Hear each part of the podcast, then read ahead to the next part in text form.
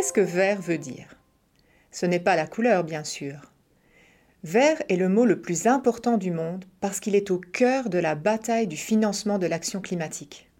Nous devons comprendre ce qui est vraiment bon pour l'environnement et ce qui va vraiment freiner les changements climatiques, afin de trouver les ressources financières nécessaires. Si c'est vraiment vert, alors ça contribuera à sauver l'humanité. Et notre dictionnaire de la finance verte vous aidera justement à comprendre ce que c'est. Je m'appelle Maude et voici le podcast Solutions pour le climat de la Banque européenne d'investissement. La vie économique secrète des abeilles. Nous allons vous expliquer la valeur économique de la pollinisation. Glossaire. Biodiversité, service écosystémique. La nature constitue un système adaptable. Elle a évolué et changé, modifié sous l'effet de l'intervention humaine et de catastrophes naturelles. Mais gardons-nous de tenir cette capacité d'adaptation pour acquise. Ce que nous consommons et brûlons forme un voile autour de la planète, s'infiltre dans les océans et s'insinue dans notre organisme et celui de tous les autres êtres vivants. Nous avons rompu quantité de liens et de cycles naturels. Notre progrès économique s'est accompagné d'un mépris flagrant du coût qu'il représente pour notre monde. Une chance nous est donnée d'établir de nouveaux liens entre la biodiversité et notre bien-être. Selon certains, il faut choisir entre le maintien de collectivités humaines prospères et innovantes et la préservation du milieu naturel. Mais ce n'est pas vrai. Lorsque nous investissons dans notre biodiversité et que nous la préservons, nous élargissons notre façon de penser l'économie. La biodiversité constitue notre infrastructure naturelle. Elle compte autant pour le développement économique des décennies à venir que les infrastructures que nous construisons à grand renfort de béton, d'acier et de câbles à fibres optiques. Les bâtisseurs de la nature non seulement créent leur habitat, mais ils ouvrent la voie à d'autres formes de vie, dont la nôtre. Ce sont les ingénieurs de l'écosystème. Laissez-nous vous éclairer sur leur méthode de travail. Dans les paysages naturels, des espèces telles que les grands herbivores, les castors ou les sangliers créent des mosaïques changeantes d'une végétation tantôt clairsemée, tantôt dense, modèlent les rivières et travaillent les sols. Elles se chargent de l'ingénierie de l'environnement pour le compte d'autres végétaux et animaux qui jouent eux aussi un rôle important dans le renouvellement des sols et le recyclage des nutriments. Occupant une place particulière dans ce processus, les prédateurs influent sur le comportement des herbivores dont ils contrôlent les populations. Ils jouent un rôle important parce que sans eux, les herbivores risqueraient de faire disparaître la végétation. Dans les paysages aujourd'hui, il peut être difficile d'observer ces relations et comportements anciens. Au fur et à mesure que disparaît le milieu sauvage, de nombreuses espèces sont repoussées en marge de leur habitat d'origine. Les sols forment le système digestif des végétaux. Ils retiennent plus de carbone que l'atmosphère. Des sols sains soutiennent la résilience de la couverture végétale, moteur de refroidissement pour le transport vertical de l'eau et de la chaleur le carbone du sol est piégé par les plantes, les champignons et de minuscules organismes pendant des décennies, voire des siècles. Les propriétés physiques et chimiques de l'eau font des océans le principal puits et transporteur de chaleur et de dioxyde de carbone sur Terre. La vie océanique joue néanmoins un rôle essentiel. Ainsi, le plancton produit la moitié de l'oxygène mondial et piège le carbone lorsqu'il périt dans les profondeurs marines.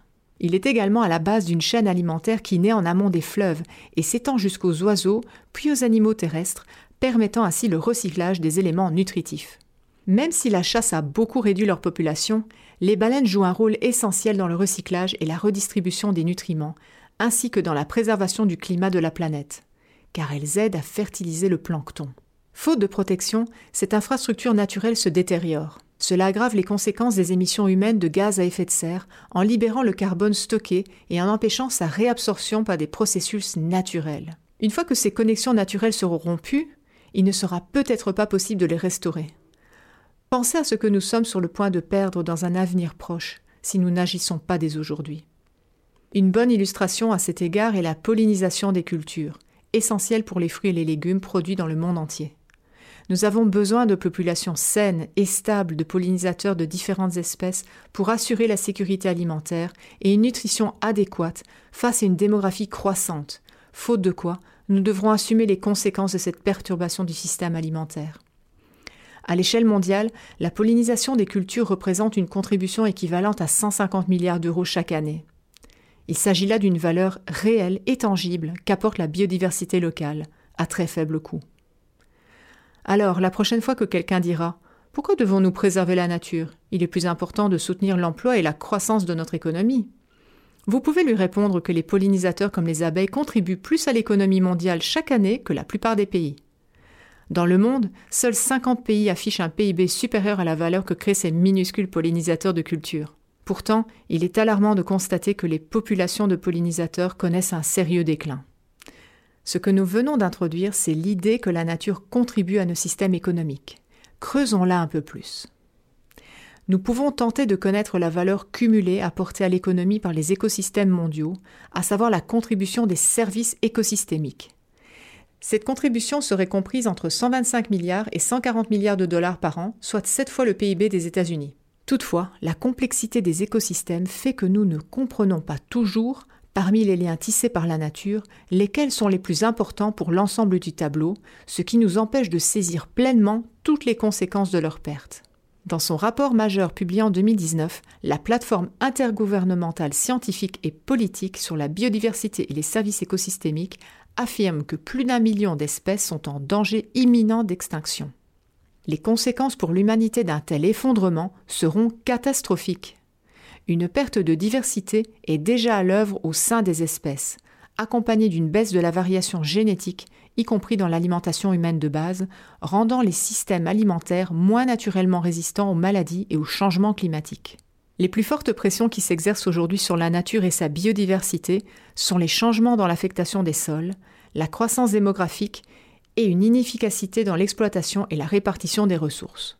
Les changements climatiques vont toutefois rejouer un rôle plus important dans ces pressions qui s'exercent sur la nature au cours des prochaines décennies. Ils vont être un facteur important d'extinction parce que les changements de température constituent un danger pour les écosystèmes du monde entier. Nous avons aussi évoqué la dégradation des sols. C'est un problème de taille. 23% de nos terres connaissent une baisse de productivité et ce pourcentage est en progression. Mais de quoi s'agit-il? L'exploitation intensive des terres a permis des rendements agricoles élevés, mais elle est en train de modifier la structure profonde et la vie des sols. Elle libère également du carbone dans l'atmosphère. Il en résulte souvent une perte de l'aptitude des sols à absorber et à retenir l'eau, qui diminue la capacité des sols en question à faire office de tampon en cas de sécheresse ou d'inondation. Le défrichement forestier et une mauvaise gestion des élevages ont également déclenché un processus en chaîne de dégradation et de détérioration de la couche arable. Et ça ne s'arrête pas là.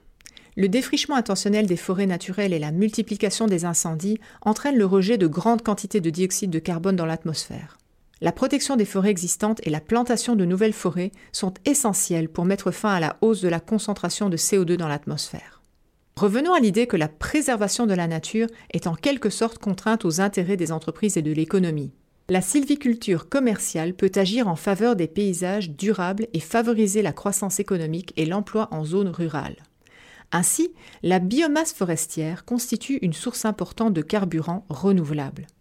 La demande mondiale de bois, de fibres renouvelables et d'autres produits forestiers est en hausse. Cette demande est suscitée essentiellement par les emballages biodégradables, les produits en ouate de cellulose et les énergies renouvelables. Le bois est également essentiel pour répondre à la demande d'innovation, comme des matériaux de construction capables de stocker le carbone et de remplacer ceux dont la production est très énergivore. Les forêts et les autres surfaces boisées couvrent plus de 40% du territoire de l'Union européenne. Au cours des dernières décennies, cette superficie a augmenté de près de 0,4% par an sous l'effet du reboisement. Le peuplement ligneux des forêts dans l'UE progresse également, 60% seulement de l'accroissement annuel étant récolté. Un reboisement rapide et à grande échelle est possible à l'aide de programmes gouvernementaux, mais il nous faut agir plus vite encore. N'oubliez pas de vous abonner pour accéder à tous les autres épisodes de cette série. C'était Solutions pour le climat depuis la Banque européenne d'investissement.